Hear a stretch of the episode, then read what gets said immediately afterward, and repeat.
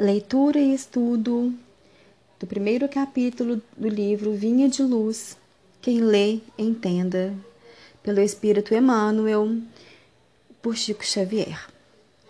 Assim como as criaturas, em geral, convertem as produções sagradas da terra em objeto de perversão dos sentidos, movimento análogo se verifica no mundo, com referência aos frutos do pensamento.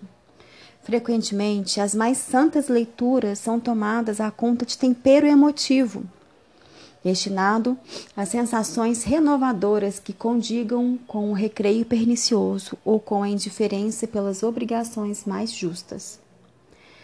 Pouquíssimos são os leitores que buscam a realidade da vida. O próprio Evangelho tem sido para os imprevidentes e levianos um vasto campo de observações pouco dignas.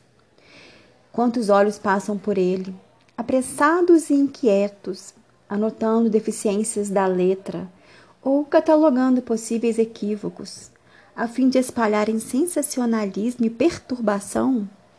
Alinham com avidez as contradições aparentes e tocam a malbaratar com enorme desprezo pelo trabalho alheio as plantas tenras e dadivosas da fé renovadora.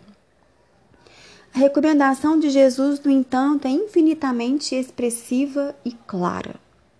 É razoável que a leitura do homem ignorante e animalizado represente conjunto de ignominiosas brincadeiras, mas o espírito de religiosidade precisa penetrar a leitura séria, com real atitude de elevação. O problema do discípulo do Evangelho não é ler para alcançar novidades emotivas ou para conhecer a Escritura para transformá-la em arena de esgrima intelectual, mas o de ler para entender e conhecer a Deus, cumprindo-lhe a divina vontade.